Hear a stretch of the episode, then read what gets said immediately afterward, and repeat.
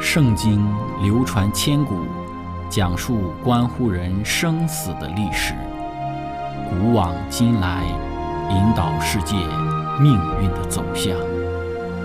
圣经历经风雨，见证真爱永恒的真理，惊天动地，拯救堕落罪孽的生灵。圣经荡气回肠。感动铁石心肠的生命，坚往之来，翘首以待基督的复临。希望福音广播电台圣经系列解经节目开卷有益，让我们翻开这本千古奇书，去领悟其中可以扭转人生的真理。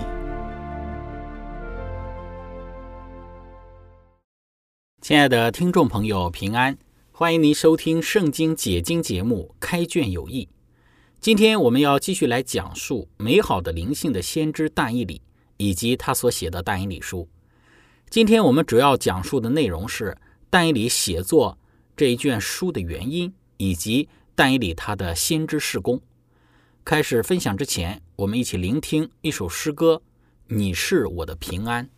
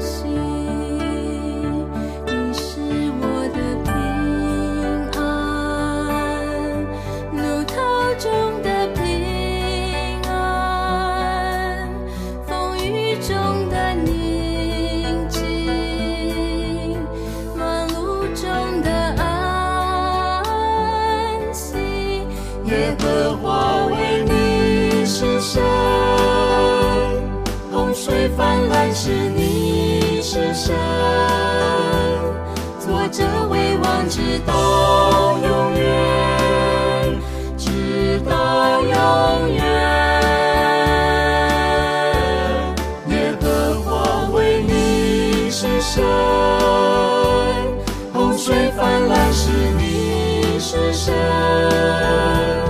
平安的福子。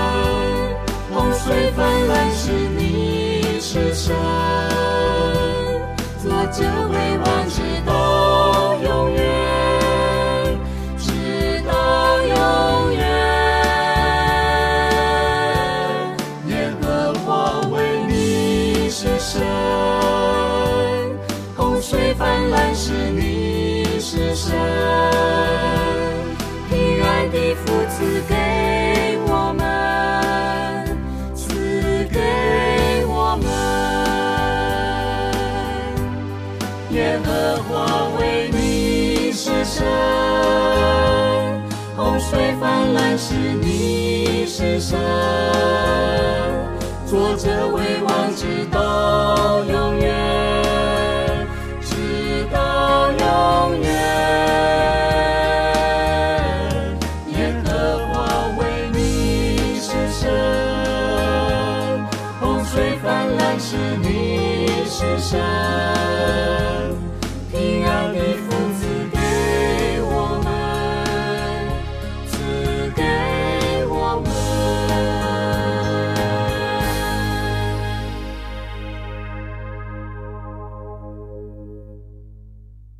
亲爱的朋友，我们先来讲但以理为什么要写但以理这一卷书。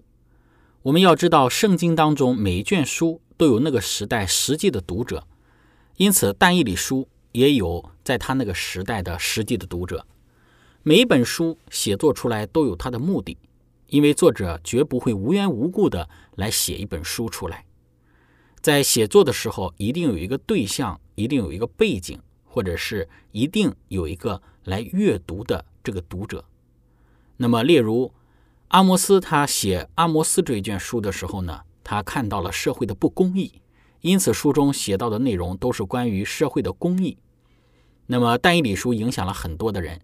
虽然但以理书是不同的，但以理书写作的时候，他想到的对象是被掳的子民，所以上帝给先知但以理意象的时候，但以理想到的就是那些被掳到巴比伦的这些上帝的子民，让他们来去读他所写的这一卷但以理书。但是呢，但以理书他也有提到现今关于幕后的一些生活，因此即使我们与但以理书相隔的年代久远。但每一个时代都能够应用圣经中的每一卷书。但以理在写书的时候，他或许不晓得今天的我们会在这里研究他所写成的这一卷书。但以理他不认识今天的我们，即便我们在读他所写的书，他主要的对象是那些流亡的上帝的子民。但以理书当中有四个意象，回应流亡的子民他们的四个问题。第一个问题就是犹大亡国了吗？第二个问题，犹大王朝结束了吗？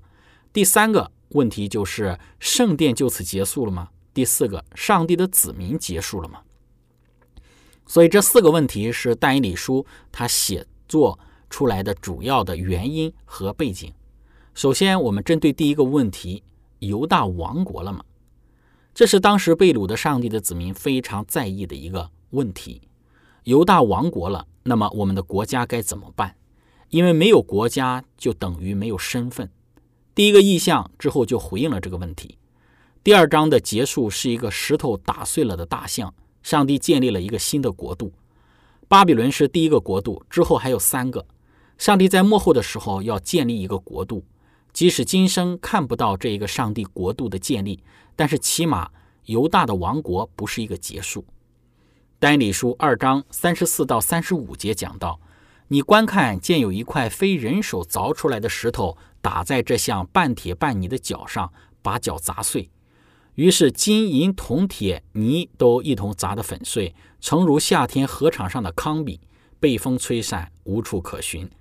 打碎这像的石头，变成一座大山，充满天下。丹理书二章四十四节说：“当那列王在位的时候，天上的上帝必另立一国，永不败坏，也不归别国的人。”却要打碎灭绝那一切国，这国必存到永远。第二个问题就是犹大的王朝结束了吗？对于当时这些被掳的子民而言，上帝曾经应许大卫，从他开始直到永恒都有王坐在他的宝座上。上帝借着先知拿单说：“你的家和你的国必在我面前永远坚立，你的国位也必坚定直到永远。”列王记上九章第五节。我就必坚固你的国位在以色列中，直到永远。正如我应许你父大卫说：“你的子孙必不断人做以色列的国位。”但犹大的最后一个王西底家被掳到巴比伦，他的孩子被杀了。从此之后，就没有人坐在大卫的宝座上。那么，这对于这些被掳之人是一个很大的问题。在第七章就回应了这个问题。这一章的结束讲到了审判者坐在宝座上。福音书的作者也在一开始就提醒读者们：耶稣他是大卫的根，耶稣是大卫的后裔，很多时候也被称为是大卫的儿子。耶稣他是王。但以理书七章十三到十四节讲到：我在夜间的异象中观看，见有一位像人子的驾着天云而来，被领到亘古常在者面前，得了权柄、荣耀、国度，使各方各国各族的人都侍奉他。他的权柄是永远的，不能废去；他的国必不败坏。第三个问题就是圣殿就此结束了吗？耶路撒冷是犹大的政治中心，圣所是他们的宗教中心。上帝应许所罗门他会一直住在那里。列王记上八章十二到十三节。那时所罗门说：“耶和华曾说，我必住在幽暗之处，我已经建造殿宇做你的居所，为你永远的住处。”列王记上八章四十六到五十节说：“你的民若得罪了你，世上没有不犯罪的人。你向他们发怒，将他们交给仇敌，掳到仇敌之地，或远或近。他们若在掳道之地想起罪来，回心转意，恳求你说：我们有罪了，我们悖逆了，我们作恶了。他们若在鲁道之地尽心尽性归服你，又向自己的地。”就是你赐给他们列祖之地和你所选择的城，并我为你名所建造的殿祷告，求你在天上你的居所垂听他们的祷告代求，为他们伸冤，饶恕得罪你的名，赦免他们一切的过犯，使他们在掳他们的人面前蒙连续。但是此时圣殿被毁了，上帝的家没有了。在第三个意象当中。也就是但以理书第八章就回应了这一个问题，是用圣所复原的语言。这个对于但以理和贝鲁的子民是足够的。但以理理解的第八章是在这个公元前的五百五十年，这里的圣所指的是耶路撒冷的圣所，但是他不完整的理解这个圣所的意思，直到在第九章到了公元前的五百三十九年。那么他才了解上帝在这里所说的圣所就必洁净的一个真正的意义。但以理书八章十四节，他对我说：“到两千三百日，圣所就必洁净。”关于这一段的预言，在但以理书第九章有了更清晰的一个说明。九章的二十四到二十五节说：“为你本国之民和你圣城已经定了七十个期，要止住罪过，除尽罪恶，赎尽罪孽，引进永义。”封住意象和预言，并高至圣者。你当知道，当明白，从出令重新建造耶路撒冷，直到有受高君的时候，必有七个期和六十二个期。正在艰难的时候，耶路撒冷连接带壕都必重新建造。在这里，关于圣殿要重新被建造，圣殿要重新被恢复的语言，给当时的但以理以及这些被掳之人带去了极大的盼望和安慰。第四个问题就是：上帝的子民结束了吗？犹太人对于上帝拣选他们这一个民族，他们是非常骄傲的。他们认为没有其他人能够像他们一样被称为是上帝的子民。他们是上帝赐福的对象，而且上帝应许要永远的保护他们。申命记七章第六节：因为你归耶和华你上帝为圣洁的民，耶和华你上帝从地上的万民中拣选你，特作自己的民。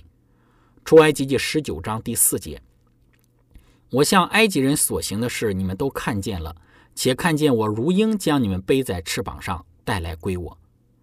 但是当下他们的状态是被掳掠的，他们思想在巴比伦，他们此时是一盘的散沙，他们此时不再是上帝的子民了。因此第四个意象就回应了这个问题，在但以理书的第十二章，上帝在但以理生命的末了讲到。上帝对但以理说：“你一生都在服侍，为上帝站立。但是上帝说，末后的时候，上帝的子民最终都会得救。虽然会面对到死亡的威胁，但是这些人最终必将复苏得胜。”十二章第一节讲到：“那时保佑你本国之民的天使长，原文是大军米迦勒必站起来，并且有大艰难。从有国以来，直到此时，没有这样的。”你本国的民中，凡名录在册上的，必得拯救；睡在尘埃中的，必有多人复醒。其中有得永生的，有受羞辱永远被憎恶的。因此，亲爱的朋友，以上四个问题对于但以理书的读者而言，这是他们需要知道的。他们读了但以理书之后，他们从这些意象中，上帝给他们盼望。虽然他们在流亡中，但是透过但以理，上帝赐福给他们。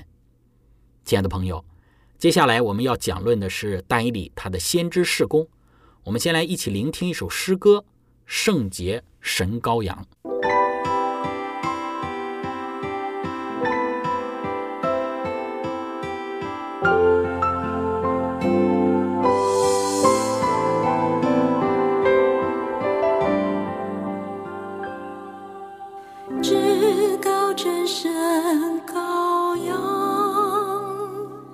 就是善解主耶稣，唯有你配。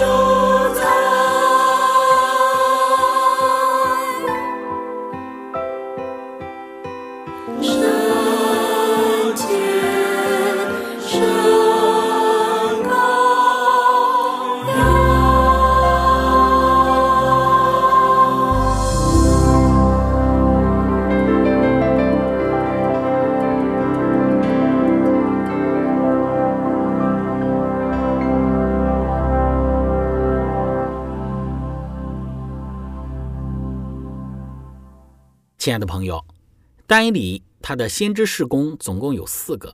第一个，他的先知事工就是教导被掳的犹太人在外国该如何的生活，在异邦当如何为上帝做见证。耶利米先知在二十九章第七节说：“我所使你们被掳到的那城，你们要为那城求平安，为那城祷告耶和华，因为那城得平安，你们也随着得平安。”在但以理书一章第八节讲到了，但以理却立志不以王的善和王所饮的酒玷污自己，所以求太监长容他不玷污自己。一章十七节，这四个少年人，上帝在各样的文字学问上赐给他们聪明知识，但以理又明白各样的意象和梦兆。尼布甲尼撒王预定带进少年人来的日期满了，太监长就把他们带到王面前，王与他们谈论。见少年人中无一人能比但以理、哈拿尼亚、米沙利亚、沙利亚，所以留他们在王面前施礼。但以理书二章四十六到四十九节，尼布甲尼撒王俯伏在地，向但以理下拜，并且吩咐人给他奉上贡物和香品。王对但以理说：“你既能显明这奥秘的事，你的上帝诚然是万神之神、万王之王，又是显明奥秘事的。”于是王高抬但以理，赏赐他许多上等的礼物，派他管理巴比伦省的事务，又立他为总理，掌管巴比伦的一切哲事。但以理求王，王就派沙德拉米萨、亚伯尼哥管理巴比伦省的事务，只是但以理常在朝中侍立。三章的二十八到三十节，尼布甲尼撒说：“沙德拉米萨、亚伯尼哥的上帝是应当称颂的。”他差遣使者救护倚靠他的仆人，他们不遵王命，舍去己身，在他们上帝以外不肯侍奉敬拜别神。现在我降旨，无论何方何国何族的人，谤读沙德拉米萨亚伯尼哥的上帝的，必被凌迟，他的房屋必成粪堆，因为没有别的神能这样施行拯救。那时王在巴比伦省高升了沙德拉米萨和亚伯尼哥。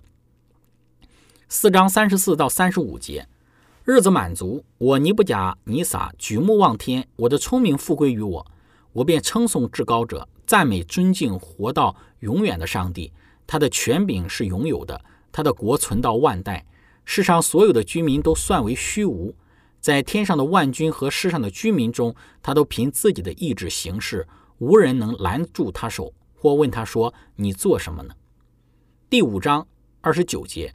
博莎傻下令，人就把紫袍给但以理穿上，把金链给他戴在颈项上，又传令使他在国中位列第三。第六章二十五到二十七节，那时大力乌王降旨，小玉住在全地各方各国各族的人说：“愿你们大享平安。”现在我降旨，小玉我所统辖的全国人民，要在但以里的上帝面前战惊恐惧，因为他是永远长存的活上帝。他的国永不败坏，他的权柄永存无极。他护庇人，搭救人，在天上地下施行神迹奇事，救了但以理脱离狮子的口。亲爱的朋友，我们看到从但以理书一到第六章，每一章的历史的部分，我们都能够看到但以理在外邦为上帝所做的荣耀的见证。因此，但以理的先知事工的第一个就是。在外邦勉励那些被掳的上帝的子民，在外邦为上帝的名做荣耀的见证。但以理的第二个先知的事工，就是鼓励选民认识上帝的主权和上帝的审判。但以理这个名字的意思，在希伯来原文当中是“上帝是我的审判官”。但以理的每一章都有关于审判的信息。第一章讲到了犹太人被审判，然后被带到了巴比伦。第二章讲到了这一个巴比伦王手下的这些智者被审判。第三章讲到了但以里的三个希伯来的青年朋友们被审判。第四章讲到的是尼布甲尼撒王被审判。第五章讲到的是博沙傻被审判。第六章讲到的是大力乌王手下的这一个官长被审判。第七章讲到的是上帝要坐着行审判。第八章讲到了整个审判的细节。所以，但以理有论述整个上帝的审判的一些的信息，给当时这些被掳的选民，让他们深切的认识到自己在这个巴比伦是因为上帝的这个审判，在上帝的审判之中，也夹杂着上帝无限的对于这些犹太人的一个怜悯。第三个单一里的先知事工，就是启示世界的命运和走向。单理书第二章四大帝国的更替，永恒国度的建立；单理书第五章波斯古列的兴起；第七章四大兽与小角的势力；第八章公绵羊和公山羊。两千三百日圣所得洁净的信息，单理书第九章七十个七的预言，单理书十一章南方王和北方王最后的战争，单理书第十二章最后的善恶对决，天使长米迦勒的保护。那么第四个但以里的先知事工，就是为犹大百姓的遭遇和处境祷告。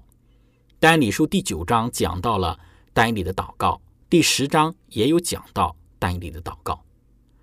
因此，我们从这些先知的所有的事工之中看到，但以理他所有的这一种对于他的民族和同胞，以及对他所信仰的上帝所有的忠诚和信心。